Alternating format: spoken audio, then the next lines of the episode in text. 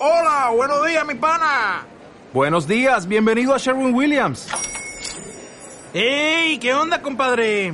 ¿Qué onda? Ya tengo lista la pintura que ordenaste en el ProPlus app. Con más de 6.000 representantes en nuestras tiendas listos para atenderte en tu idioma y beneficios para contratistas que encontrarás en aliadopro.com. En Sherwin Williams somos el aliado del PRO.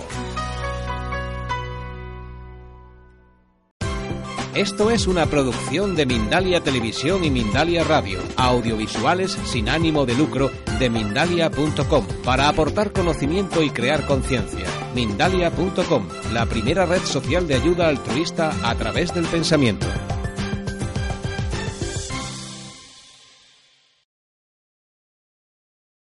Buenas noches, muy buenas tardes o muy buenos días, dependiendo de la franja horaria del planeta desde la que nos seguís. Mi nombre es Susana y os doy la bienvenida a las conferencias en directo de Mindalia, una red social que ayuda a través del pensamiento y una organización sin ánimo de lucro que trabaja por la divulgación del conocimiento. Os doy la bienvenida a todas aquellas personas que hoy nos acompañan, que, hoy nos acompañan desde lugares tan diferentes y tan distintos como España, Colombia, Uruguay, Perú, eh, Estados Unidos, México, Venezuela, entre muchísimos otros.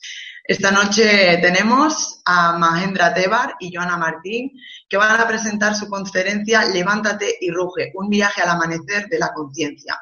Mahendra Tebar y Joana Martín son autores de la obra recientemente publicada Levántate y ruge, un viaje, al amanecer de la conciencia, que es una autobiografía espiritual. Mahendra nace en, Bar Montacada, Barcelona, comienza su búsqueda espiritual a la edad de los 19 años, cuando inicia su práctica del yoga, y a los 24 marcha a la India y a Sri Lanka, donde permanece durante seis años, cinco de los cuales vivió como monje budista en Sri Lanka. Diplomado en budismo, profesor de yoga desde el año 75, es asimismo maestro de Reiki y en el 2008 fue introducido al Suya Yoga, el Sungaising, eh, por Hirarata Manek. Desde entonces ha difundido el Suya Yoga, el camino del yoga al sol, a través de las conferencias. Es, eh, es autor de también obras ya publicadas sobre Ramana Maharshi, La búsqueda del ser y el sabio. Por su parte, Joana Martín nació en Barcelona, es licenciada en Filología Hispánica y su formación abarca diferentes campos, desde la espiritualidad, el desarrollo personal, la sanación integral del ser humano y durante varias décadas pues, ha combinado su labor docente con la difusión de cursos y talleres relacionados con el despertar de la conciencia y la sanación. También es profesora de yoga, terapeuta renacedora por la Escuela eh, de la Mediterránea y maestra de diferentes modalidades de Reiki desde el año 2000. También se ha dedicado a expandir eh, esta línea espiritual con la que está fuertemente vinculada y es iniciada en meditación eh, Yana Yoga y es una practicante asidua del yoga tradicional. Yo creo que es la hora de darle la bienvenida y las buenas noches. Muy buenas noches. Bienvenidos a las conferencias en Mindalia. Es un placer teneros con nosotros. Buenas noches, Susana. Buenas noches. Y muchas gracias. Gracias a vosotros y adelante. Estamos todos aquí para acompañaros en esta conferencia que hoy nos vais a ofrecer. Muchísimas gracias. Pues muy buenas noches. Eh, Levántate y ruge es una historia real. Narra un viaje espiritual y una serie de vivencias espirituales a los 19 años, su protagonista, Mahendra, sufre un accidente laboral. Una máquina le amputó el de un dedo de la mano derecha. Esta experiencia lo sacudió profundamente. Cuando años después él analiza este hecho en retrospectiva, se da cuenta de que cada trauma que vivimos, cada dificultad, contiene una lección oculta. Encierran en sí mismos la oportunidad para el despertar espiritual. En realidad, hay en cada uno de nosotros, en nuestro interior, el impulso de lograr la plenitud espiritual y la dicha. Y ese mismo impulso nos conduce hacia esa consecución, hacia el logro de esa meta, a veces por caminos tortuosos. Antes de la traumática experiencia, Mahendra no le encontraba sentido a su vida. Se sentía perdido en el mundo. Aquella experiencia lo sacudió tan intensamente que lo obligó a buscar respuestas. Y esa búsqueda lo condujo hasta la India. En la India, Mahendra entra en contacto con su realidad interior y vive verdaderos despertares espirituales. A veces algo sería dentro de él y podía ver al mundo y a sus gentes bajo una luz distinta, desde un punto de vista diferente. Sentía en su interior que más allá de cualquier calamidad humana, la luz de Dios brilla en cada uno de nosotros. La indiferencia quedó atrás y fue naciendo en él una actitud de amabilidad, un sentimiento de compasión, de profundo respeto y ternura por cada ser. En realidad, cada uno de nosotros representa una oportunidad en el camino de los demás. Y Mahendra se dio cuenta de que de que tenemos que dejar partir los pequeños errores y las cosas que creemos que nos separan de los otros. Tenemos que utilizar la bondad y la amabilidad en nuestro trato con los demás. Eres la paz y el amor mucho más que cualquier sentimiento abrumador que puedas albergar. Y saber esto es muy importante, porque cuando comprendes es verdad, ya nunca más te dejas engañar por la creencia de que eres un ser limitado y pequeño. quieren oír una verdadera historia de amor. Es una historia real. La explican algunos maestros espirituales en las páginas de sus libros.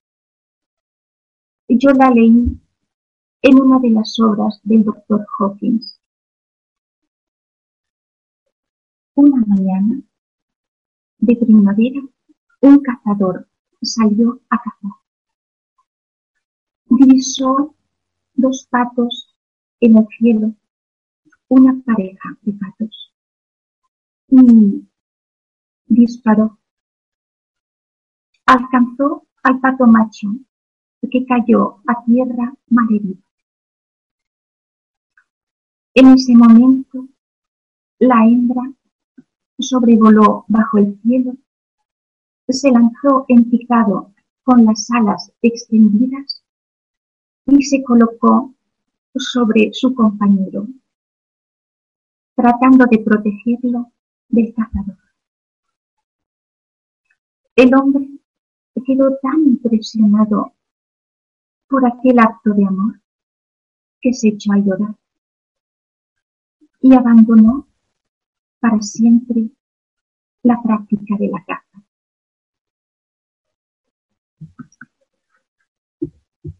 Toda la vida en la Tierra, en todo el universo, se organiza en torno a los campos del amor. Y cuando salimos de esa conciencia, atraemos a nuestras vidas enfermedades y sufrimiento El amor nos permite perdonarnos a nosotros mismos por los errores que cometimos cuando estábamos menos evolucionados. En la India, Mahendra se encuentra con quien será durante años su maestro espiritual, Sri Punja, también conocido como Papaji. La primera gran enseñanza de, de Papaji a su joven devoto es la siguiente. Si quieres experimentar el despertar espiritual, tendrás que ir más allá del río de pensamientos que hay en la cabeza. Tendrás que superar la adicción al pensamiento. Mahendra tuvo que hacer frente a ese río de pensamientos. Se sentaba para meditar y salían de todos lados, tratándole de arrebatar la paz que anhelaba. En realidad, cada uno de nosotros puede estar atento en la vida cotidiana a lo que procede de una fuente mayor que el pequeño yo personal, el ego. Y esa fuente mayor es el ser, Dios, el absoluto. En esa presencia le dice Punja a Mahendra, la separación se disuelve como una ilusión. Esa ignorancia puede ser desbaratada en un instante porque esta presencia sagrada siempre ha estado dentro de ti. Con el tiempo, Mahendra se fue aquietando. Se sentaba frente a Puya en su estera de artillera y practicaba la meditación del corazón tal y como había aprendido de Ramana. Situaba su atención a la parte derecha del pecho y ahí acabó por encontrarse con la quietud.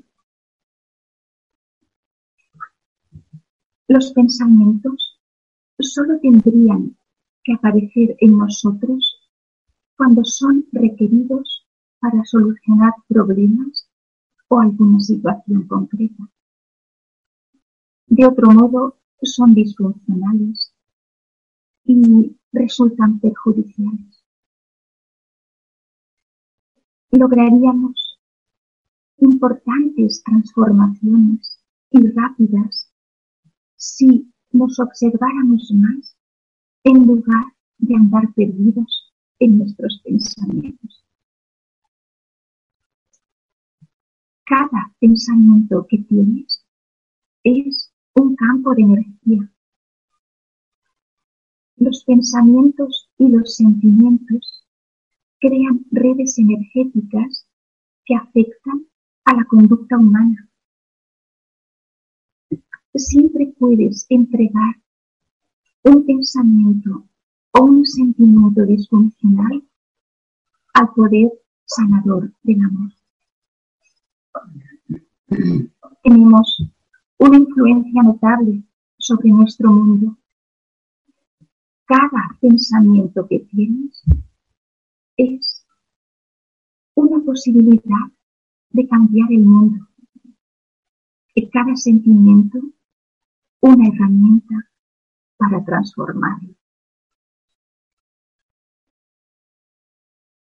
En la India, Mahendra tuvo muchas experiencias extraordinarias. Pero yo quisiera compartir con ustedes una de las que vivió en Benares. Decidió asistir a la fiesta de Holi dedicado a la diosa Kali. Es un festival al que suelen acudir jóvenes violentos. Un grupo de estos jóvenes lo abordó en medio de la calle en plena noche y lo golpearon duramente, lo tiraron al suelo y lo golpearon con patadas y palos. Mahendra pensó que iba a morir y puso su vida en manos de Dios. Pero cuando llevaban ya un rato ensañándose con él de una manera salvaje e inhumana, uno de ellos se compareció. Apartó al resto a un lado, lo ayudó a levantarse y lo dejó partir. Mahendra, a la mañana siguiente, con el cuerpo dolorido y lleno de moratones, siguiendo un fuerte impulso interno, se dirigió al Ganges. Él lo describe como un río lleno de belleza.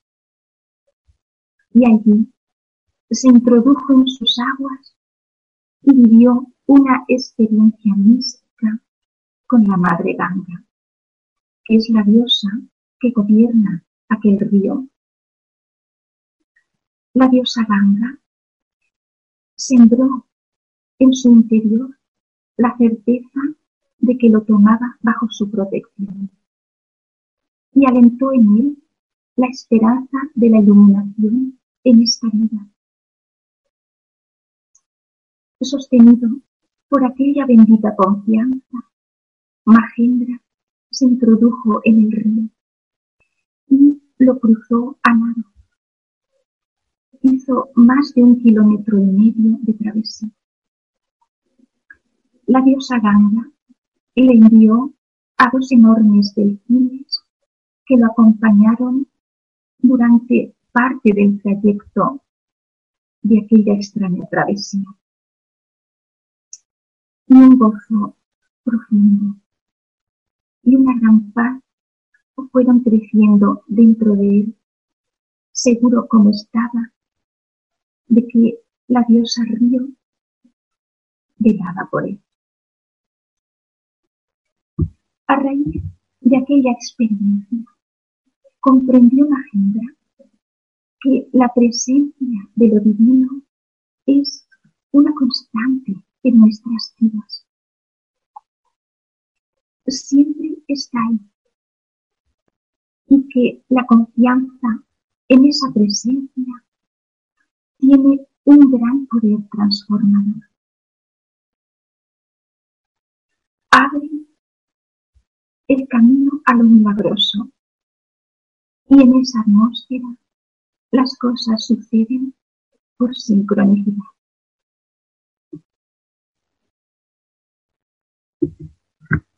En la isla de Sri Lanka, Mahinda conoce un profundo despertar espiritual. Lo habían ordenado monje budista y vivía en un pequeño templo dedicado a la meditación y al silencio. Un día, mientras paseaba por el patio del templo, una paz profunda vino a instalarse en su interior y las palabras de Ramana, tú eres el ser y tu real yo es divino, cobraron vida en su corazón. dieron las limitaciones, los pensamientos cesaron y entró en un estado de amor profundo, de una felicidad que está más allá de este mundo. Desde ese estado veía al mundo y a sus gentes envueltos en una luz especial. Toda todas las personas le parecían muy bellas, más allá de la condición o del aspecto físico, todas irradiaban una gran pureza y santidad. Mahendra vivió en este estado de bendición aproximadamente por un mes. Después, la intensidad fue decreciendo, pero aquella experiencia cambió el rumbo de su vida.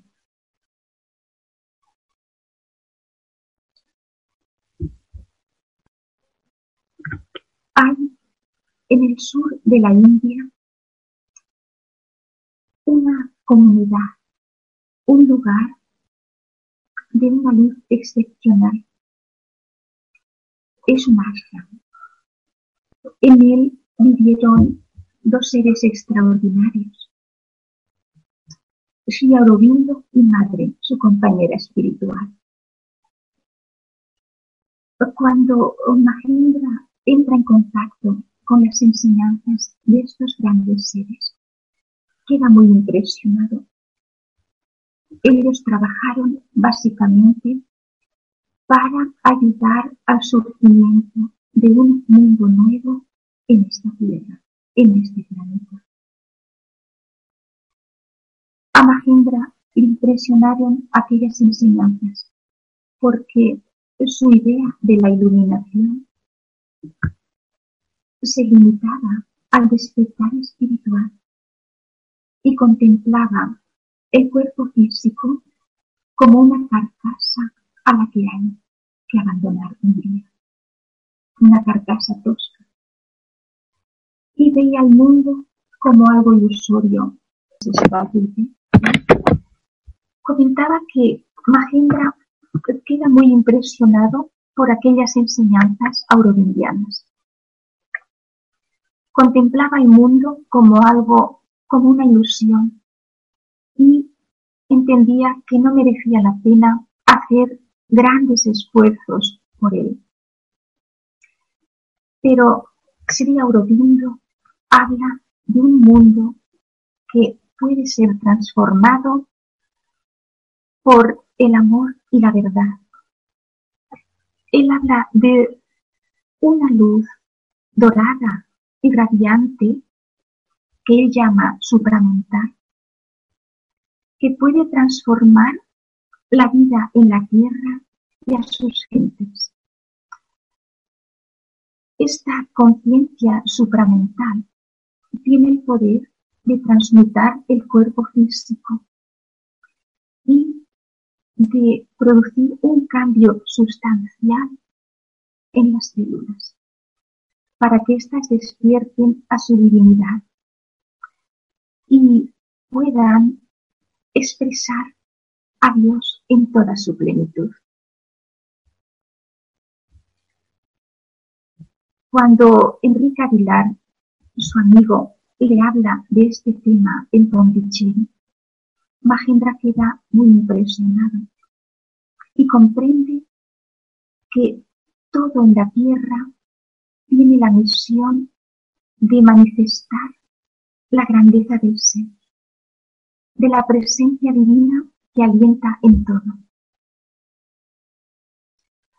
Pero el impacto más fuerte lo vivió Mahendra en presencia de la madre. Ante ella la miró a los ojos y sus pensamientos cesaron. Y un gozo genuino o fue brotando en su interior. Y en aquel momento supo que se hallaba ante un ser realizado. Después de aquel encuentro, jamás olvidará Mahendra que existe otra posibilidad para la raza humana. Otro camino excelso, luminoso, esperanzador como tampoco olvidará a, a estos dos seres excepcionales, o fuente ellos mismos de sabiduría y amor. Sería Aurobindo y madre.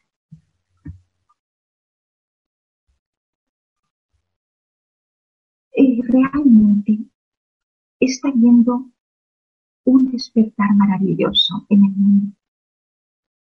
Es algo extraordinario. Por todas partes florece una nueva conciencia y un mundo nuevo acabará por brillar en todo su esplendor.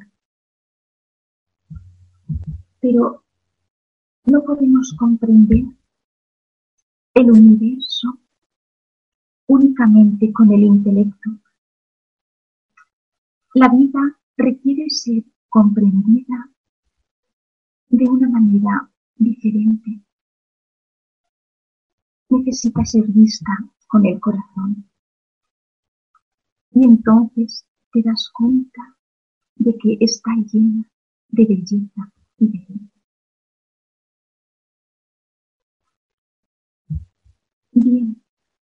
De estas cosas y de otras trata esta historia real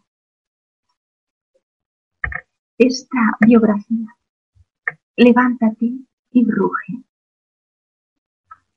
Quisiera finalizar esta intervención con unas palabras del doctor Hawkins. El amor es la ley suprema del universo. Te suplico que me enseñes así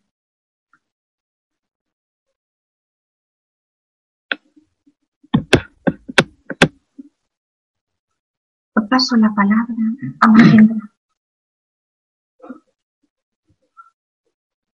Espero que hayáis podido todos seguir la hermosa exposición que ha hecho mi pareja, mi compañera de vida, Joana Martín.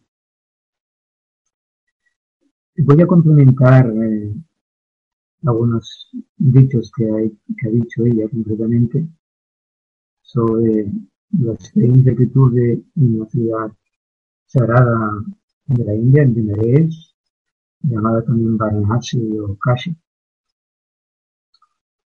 Porque aparte de explicar ella la experiencia tan dura que viví con aquel grupo de jóvenes, ahí hubo una gran enseñanza.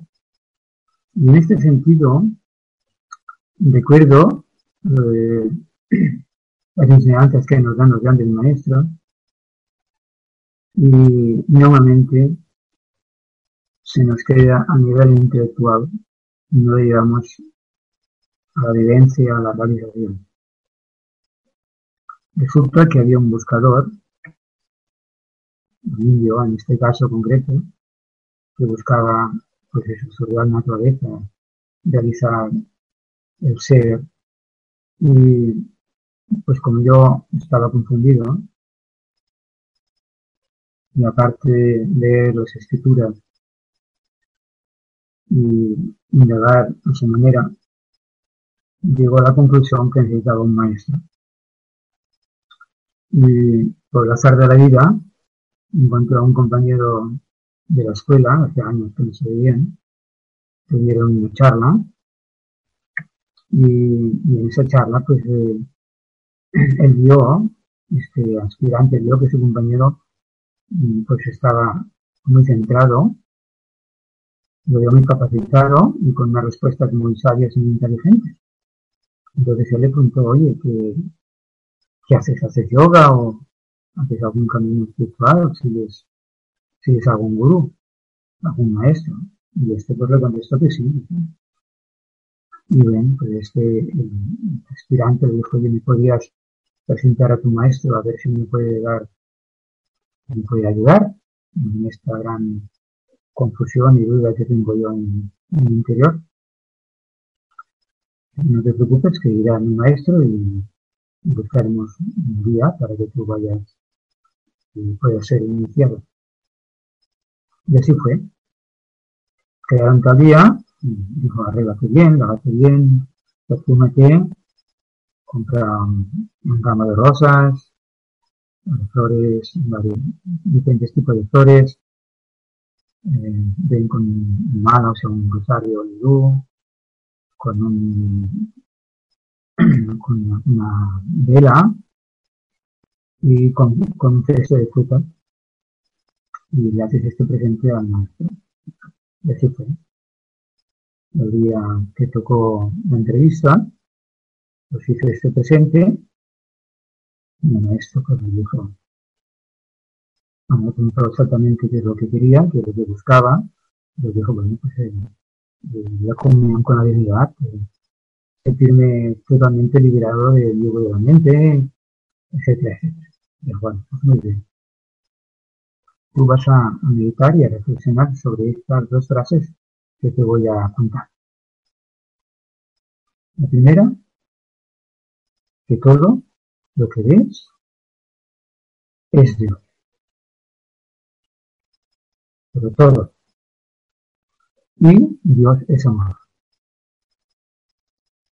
Con estas dos, estos dos mantras, estas dos frases espirituales, dedícate toda tu vida a meditar sobre ella hasta que entonces la meta que ella te propone. Y el hombre, pues muy contento, le dio las gracias al maestro y se fue a meditar todos los días con estas dos famosas frases todo lo que veo y todo lo que hay es Dios y consecuentemente Dios es amor. Pues bien, aquí pasaron semanas, meses, y un día, un día, él estaba meditando a las afueras de, la aldea, debajo de un, árbol frondoso, alrededor de palmeras de plátanos, cocos, cocoteros, de palmeras y cocoteros, pues en un entorno muy hermoso, muy maravilloso. El hombre entrado en estados de, de, calma profunda y, y de gozo interior. Pero así iba pasando los días y un buen día lo sintió a lo lejos como un cuidador de elefantes gritaba, cuidado que el elefante está irritado, se ha vuelto casi loco, está, es muy peligroso, esconderos donde podáis, sobre todo en vuestras casas, puesto que todo lo que coge lo destruye, le da trompazos con la trompa. Bien, él, como estaba meditando con que todo es Dios, pues entonces si no, el elefante es Dios, y el elefante es amor, y el amor pues no es, no violento, ¿no? Que no va a pasar nada, ¿no? Y él continuó con su meditación. Bueno, el elefante iba dando trompazos de día ya, ¿no? Y cuando lo vio a él, pues le pegó un trompazo, lo sacudió, lo envió contra un copetero y le rompió las costillas, los brazos, las piernas, bueno, le dejó, dejó muy mal parado. Bueno, el elefante continuó con su, con su ruta de locura, de violencia, y él pues podría estar conocimiento, en fin. Pues cuando empezaron la gente a pasar y, y bueno, y a, revelar todos aquellos desperdicios que hizo, aquellas roturas que hizo el elefante, pues encontraron aquel semiconsciente, estaba recuperando su situación pues muy mala, ¿no? Porque le había dejado en una situación muy mala, ¿no? Roto por dentro. Se trata de un dispensario y, y bueno, hicieron las primeras curas, empezaron a, hacer un montaje, etc. Pero su mente, su mente no paraba de cuestionarse, incluso de empezar a dudar de la enseñanza de su maestro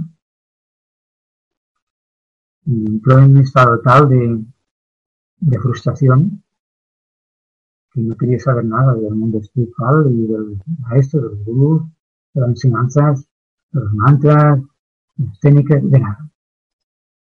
Esto que debido a seguir este camino, pues por poco lo, lo mata el elefante. Bueno, se fue pasando un tiempo. Un día el maestro le preguntó a su amigo, oye, que hace un tiempo que no viene por aquí a, compartir la experiencia que va viviendo. Bien, es raro que no, que no venga, ¿no? Y puedes ir a su casa y a ver qué, qué, te cuenta. Bueno, el amigo fue a casa del otro y encontró en el sillón, pues todo inundado. No tengo vida y eso, pues todo él firmemente fijado al techo, los brazos, las piernas, parecía más bien un amónimo. Cuando lo se quedó totalmente mm, sorprendido y preocupado. Pues, ¿Qué te ha pasado? ¿no? El otro ni siquiera quería hablar con él, de lo mal que se por dentro. ¿no? Bueno, le explico la historia y me dijo que tu maestro es un paz seguro, un paz maestro. Mira, por seguir el camino, mira cómo me encontré. Bien, el, el amigo dijo, oye, yo te sugeriría que fueses a ver el maestro, maestro y al menos explicaré todo lo que te ha pasado y a ver qué es, qué respuesta te puede dar exactamente qué significa todo esto que, que has vivido. ¿no? En fin, al final lo convenció y al cabo un tiempo cuando se pudiera recuperarse, andar y en fin, estar preparado para llegar a esto, para verlo y con una actitud muy negativa, ¿no? frustrante, muy enfadado, ¿no? y contó toda la historia. El maestro dijo, no, no, no es correcto. Lo que pasa es que tú no estado suficientemente preparado y atento para interpretar el, el, la que te di. ¿No te dije que todo era Dios? Sí, sí, claro, todo era Dios. El elefante era Dios, ¿no? El elefante era Dios, sí, sí. Y tú no viste la voz del cuidador del elefante que decía, cuidado, el elefante está irritado, está loco, está curioso, es, es amenazante, es un peligro, esconderos. Y escuchaste es como si todo era Dios, escuchaste la voz de Dios a través del cuidador del elefante. Bien, yo esto me ha venido la, memoria esta historia porque yo antes de ir a la fiesta de, de Holi, la fiesta de Cali, en la cual celebran un aspecto cántrico, un aspecto, usaban botes de pintura roja, la echaban a las puertas, la echaban a las terrazas, o sea, nadie se asomaba ni iba por las calles, las calles eran desiertas y pasaban aquellos grupos de jóvenes, todos ellos con, con una actitud eh, muy amenazante, ¿no? Pero yo antes de llegar a esa parte de la calle, vivía en la casa de Ramón Pánica. Estuve viviendo tres meses en su casa. Y en el centro de la casa había un templo, un pequeño templo. En la zona, el Gat, o sea, en la entrada de, esa zona al río, se llaman Gats. Y ese Gat le llamaban Hanuman, Hanuman Gat o sea, el bar del, del Rey Mono. Pues en el centro del, del templo había un, un sacerdote, un sacerdote, que al verme salir, que ya empezaba a oscurecer, en su propia lengua, aunque yo lo entendí, ya me dijo, no salgas, peligroso. No, no, no, no es, es universal. No, no, no, no salgas, no salgas, que es peligroso salir. Y me pasó a mí como aquel estudiante con el manto. ¿no? Pasa que yo esta, esta historia no la conocía y no estaba suficientemente preparado para escuchar lo que el divino, la vida, vida te avisa, siempre nos avisa la vida. Pero también está la, la, oportunidad de vivir esa situación que viví. Y esa situación que viví fue una situación muy curiosa, porque me encontré en una actitud de, de terror. Tan fuerte el terror de ver cómo aquella, aquellos jóvenes venían, venían juntados y demás tan amenazantes que me llevó esa situación tan al interior, tan profundamente al interior, que entré en una especie de trance en el cual sentía los palos y los golpes que me estaban dando aquellos jóvenes. Aunque la sugerencia es siempre mirar de estar muy atentos en cada momento de nuestras vidas para evitar seguir el camino del palo, el camino del dolor, el camino del sufrimiento.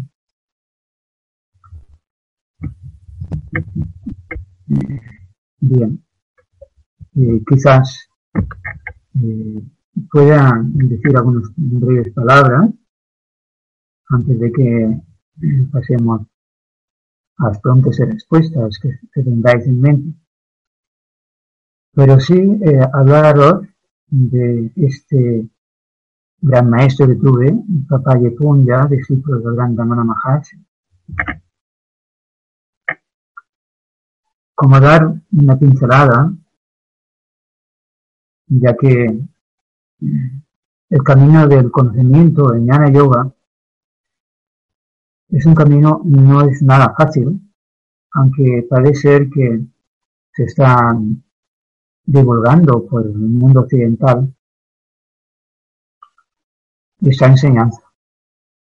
Pero no hagamos como aquel aspirante a la iluminación, no entender dentro de nosotros lo que, lo que llamamos el sentido común, respetar un sentido común, que es una especie de sabiduría ancestral que cada uno tiene, en el cual te da sugerencias y no hagamos el sordo, cuando digo el sordo también, de no escuchar estas sugerencias.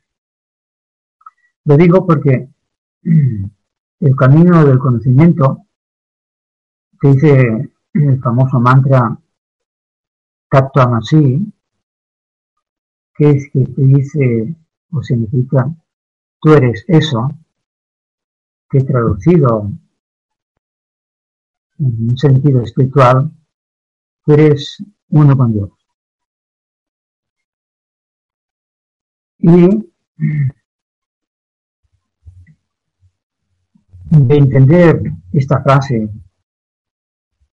tan profundamente en el cual si uno realiza esta comunión con Dios,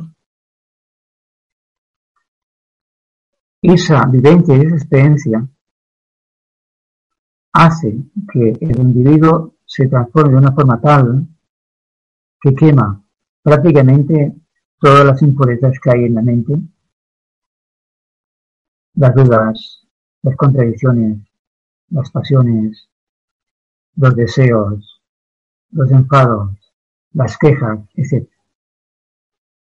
Y que no vayamos diciendo por ello somos Dios y al mismo tiempo tengamos todo ese lastre que está ahí.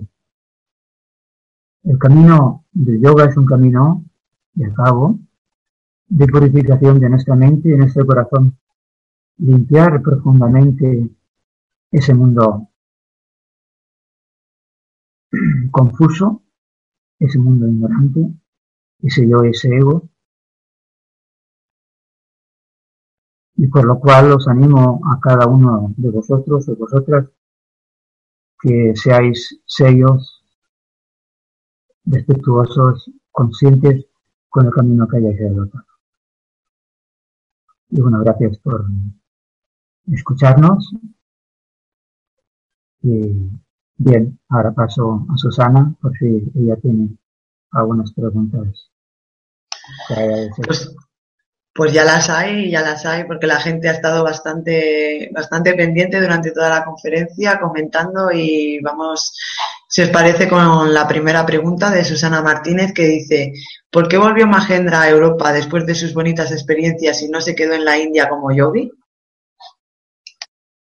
Bien, eh, en mi caso, como no purifiqué todos los programas que, hay, que había en mi mente o mi inconsciente, habían programas como que había una carencia en mí de no vivir la relación hombre y mujer.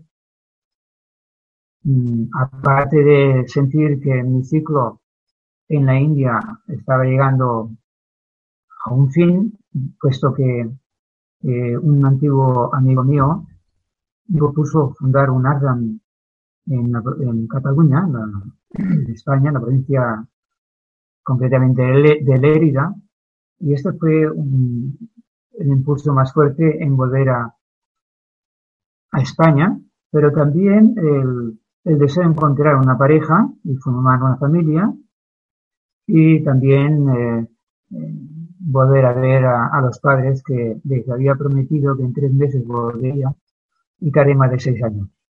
Espero que haya dado la respuesta correcta. No fue un viaje corto, la verdad, según parece al principio. Continuamos en España con María Llera que dice, ¿cómo se encuentra el sentido de la vida? Mil gracias. El sentido de la vida. Hubo un ser en, en la India que era un príncipe y él tenía todo lo que necesitamos cada uno de nosotros tenía, era príncipe, tenía poder, tenía ejército, tenía mucho dinero, tenía palacios, tenía mujer, tenía concubina, lo tenía todo, pero le faltaba el sentido profundo de la vida. La mayoría de la gente nos quedamos ya contentos y felices, pues si tenemos trabajo, tenemos dinero, compramos el coche, compramos casa, eh, compramos un chalet, compramos un yate, compramos esto y lo otro, el sentido profundo de la vida no se realiza porque hay una carencia de que si tú no sigues al espíritu y solamente sigues a la mente, entonces la mente siempre te va a dar la sensación de vacío y no vamos a encontrar la plenitud. Entonces este ser, este príncipe, que, fue conocido como el Buda, renunció a todo, a los ateos, a, a sus posesiones, a sus caprichos, a sus deseos, a su sexualidad, a su poder y solamente mantuvo este deseo, el único deseo de encontrar el sentido profundo de su vida, el por qué se había encarnado en esta, en esta vida. Ahora bien, hay que, lo que acabo de decir, hay que entenderlo profundamente, si no nos vamos a encontrar con mm, que no somos capaces de seguir cada uno nuestra vida, ya que el príncipe Buda siguió la vida en aquel tiempo y en aquella situación, y cada uno de nosotros estamos en otro tiempo y en otra situación. Pero sí escuchar esa voz interna, que todo el mundo la tiene, pero que la callamos con ese ruido mental que Iván había mencionado al principio. Viajamos ahora virtualmente hasta Venezuela, donde Alexis Briceño dice, ¿existe algún método, alguna fórmula contundente para despertar la conciencia? ¿Cómo identificar cuándo es tu cerebro el que te está fabricando las voces y cuándo no? ¿Cómo alcanzar conscientemente los mundos superiores? Bien, lo más importante de, de este camino interior es mirar de no despistarse demasiado puesto que empezamos con el buscador que es el yo, el yo pensamiento. El yo pensamiento es la mente y la mente puede tener muchas, muchas metas. Y, a través de estas muchas metas nos vamos a desviar de la meta auténtica, que es eh, despertar cada vez más a una mente que se interioriza más que una mente que se esteriliza. La problemática que tenemos la mayoría de las personas es que tenemos una mente muy esterilizada, ¿eh? esterilizante, está muy interesada en las cosas, objetos, objetos las cosas del mundo y en su aspecto espíritu, en su aspecto esencia, en lo que realmente es uno, ahí dedicamos poco tiempo. Entonces, en la medida que uno va más tiempo buscando esos silencios, esos espacios, esas meditaciones, eh, poco a poco la mente se va calmando y relajándose. Hay métodos y técnicas. Por ejemplo, yo puedo hablarte de la que yo he seguido, que tiene dos partes, por así decirlo. Entender que cada pensamiento hay un sujeto y este sujeto es el yo pensamiento. Esa sería la primera parte. Si tengo un deseo, ¿quién tiene un deseo? El yo. Y el yo es pensamiento. Por lo tanto, es, él no nos va a dar esa satisfacción profunda que estamos buscando. La segunda parte de este método sería buscar la fuente de este yo pensamiento, que sería buscar nuestra naturaleza. ¿Y cómo lo hago? Pues hago la siguiente pregunta. ¿Quién está buscando a Dios o quién está buscando esta real naturaleza? Ese yo. Ese yo, ese yo es diferente del yo soy, eterno, inmortal, que no tiene principio y fin, pues el yo pensamiento. Y ahí deberíamos de desarrollar la capacidad o la capacidad discriminativa y el discernimiento. Discernir cuándo es el yo pensamiento y cuándo es el yo absoluto o yo soy. En la medida que uno se va centrándose cada vez más hacia el interior, hay lo que Ramana Maharshi eh, habla hacia dos dedos de la parte del centro del pecho, dos dedos hacia la derecha, hay lo que él llamaba el corazón espiritual. Entonces, en la medida que uno va bajando y va centrándose en la parte derecha del pecho, va dejando el centro del cerebro, que es el mundo mental. El mundo que te puede dar satisfacciones en otras dimensiones. Pero lo más adecuado es encontrar quién eres tú y es encontrar esa fuente del yo pensamiento que es la que te dará paz, que te dará, serenidad y, ahí te dará ese silencio tan profundo en el cual no se perderá uno en tantas, tantas búsquedas, tantos pensamientos, o salir hacia el exterior. Bueno, como nos vamos acercando lamentablemente casi casi a la hora de, finalizar la conferencia, vamos a ir leyendo más preguntas para que todo el mundo tenga cabida y a ver si hacemos unas respuestas más breves porque hay mucha gente preguntando y seguro que también quiere que compartáis con ellos vuestra experiencia. Como por ejemplo Guillermo Aijón de España que dice buenas noches. Yo también considero el amor como una gran fuente de sanación espiritual.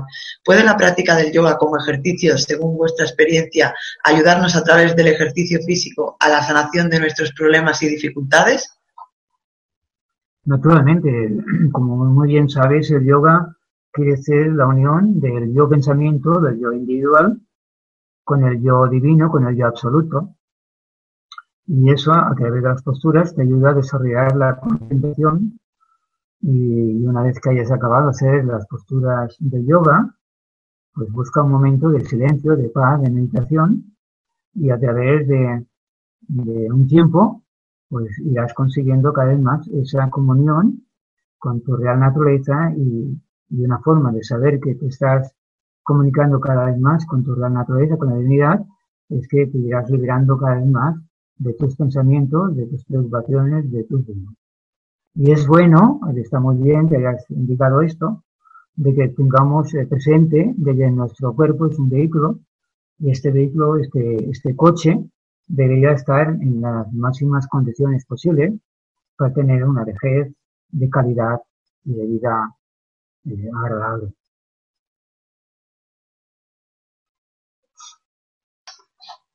Continuamos en España porque Manel Martín dice, ¿no tuviste deseos de volver al mundo yogi al cabo de un tiempo?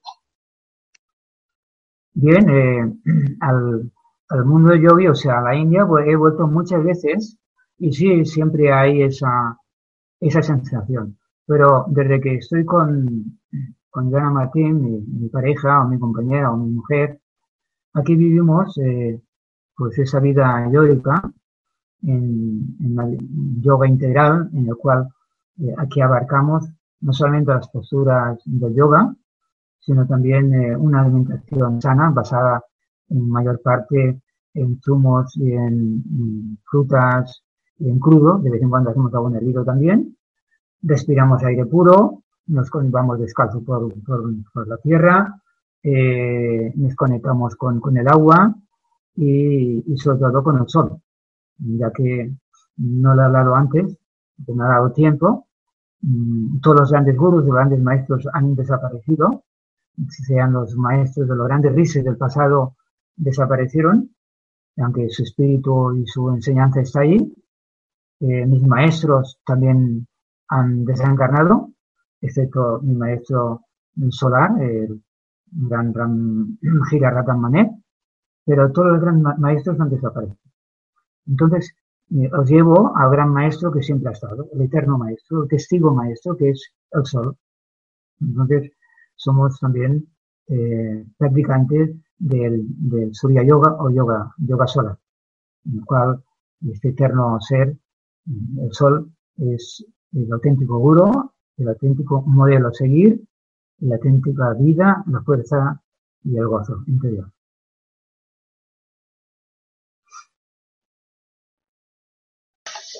Pues continuamos con otra pregunta en este caso de Marian Álvarez, eh, también de España, dice, eh, si alguien alcanza una expansión de la conciencia con el consiguiente despertar espiritual y después, con el paso del tiempo, cae en el olvido, ¿es posible que se den varios despertares espirituales en una misma vida? Y en ese caso, ¿lo aprendido es como un plus que nunca se pierde?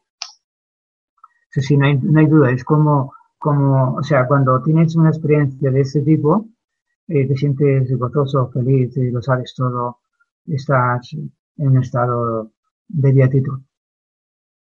Hay quien lo mantiene el resto de su vida, como puede ser Ramana Maharshi y, o, o Krishna o Jesucristo o el Buda. En mi caso, eh, de una manera u otra, bajé otra vez a la normalidad, pero queda como una, como una especie de resaca, queda, hay algo, y ese algo es el indicador de tu vida, o sea, mm, te está continuamente diciendo, siéntate ahí, siéntate ahí. No te pierdas, aunque tengas eh, tendencias mentales o, programas a vivir o deseos o lo que fuese, mm, tú estás eh, en esa conexión. O sea, y puedes vivir eh, mm, varias veces esta experiencia hasta que al final se consolide. Y ahí estamos. Perfecto, pues vamos ahora con una nueva pregunta de tu viaje a, la India, en este caso de Sandra de Argentina, que dice, ¿cómo te sentiste al llegar por primera vez a India y al volver a España, eh, refiriéndose al impacto cultural? Sí, naturalmente, llegar a la India eh, para mí fue como volver a casa. O sea, aquello me parecía una película era tan interesante lo que estaba viendo allá. Y luego, pues cuando entré en, profundidad en la vida yoica, pues más y más estabas entrando en ese espíritu de la India, de, de, centrarte en el ser, de, controlar la mente, despertar el gozo interno, eh, vivir en esa paz profunda. Ahora bien, cuando pasaron los seis años, pues vino esa invitación de este amigo de, crear un ashram, una comunidad aquí en, Cataluña, en España, y aparte de que habían en mí eh, una necesidad de vivir la experiencia de familia, y claro, esto fue un choque muy fuerte. Pero gracias, gracias a la a la herramienta que realicé y conseguí en, India, esta me ayudó a afrontar la mentalidad occidental. Y de una manera u otra estoy entre estos dos mundos, el occidente y el oriente. Miro de mantenerme en ese equilibrio.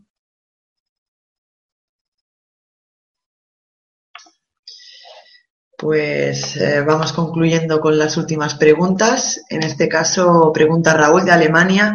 He tenido experiencias muy fuertes en mi vida, pero me queda un sentimiento siempre de querer vivir más.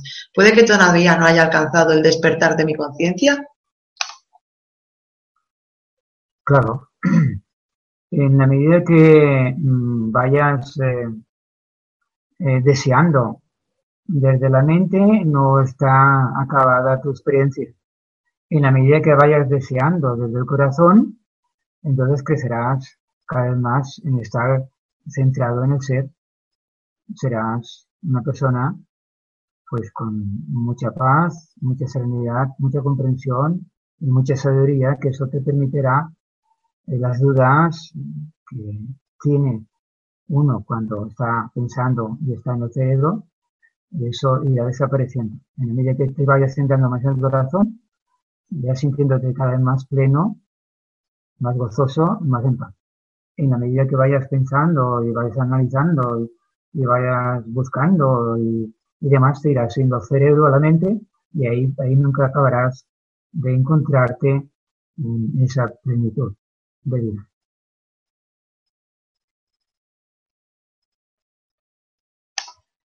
Y finalizamos con Clara de Estados Unidos que dice, si vivimos hasta, hasta que morimos, vivencias y experiencias, ¿cómo sabemos exactamente que hemos despertado nuestra conciencia? Eso se sabe cuando hayas despertado realmente. Mientras no se haya despertado uno realmente, tendremos las dudas. Y las dudas es el yo pensamiento, es la mente. La mente es la madre de la confusión, es la madre de deseos, de programas, de metas, y todo eso es tiempo, eso es futuro. Mientras estemos en la mente, estemos en el cerebro, pues las dudas continuarán. Ahora insisto, baja la mente al corazón, céntrate al interior y entrégate. ¿eh? Allá en América dicen surrender. ¿eh?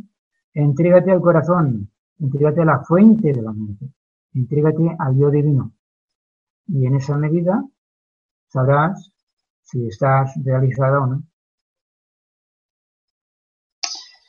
Pues voy a concluir eh, mi parte de la intervención eh, leyendo un, piropo porque dice Mal del Ros. Yo solo quiero decirle a Joana que se ve muy hermosa. Muchos saludos desde México. Muchas gracias. Y bueno, Manel quiere terminar con una última pregunta que dice Magendra, ¿por qué decidiste seguir viviendo de alimentos vegetales cuando completaste tu formación en Sungasi y no decidiste vivir de la energía solar? Porque todavía hay cierta duda de que puedo vivir de la energía solar.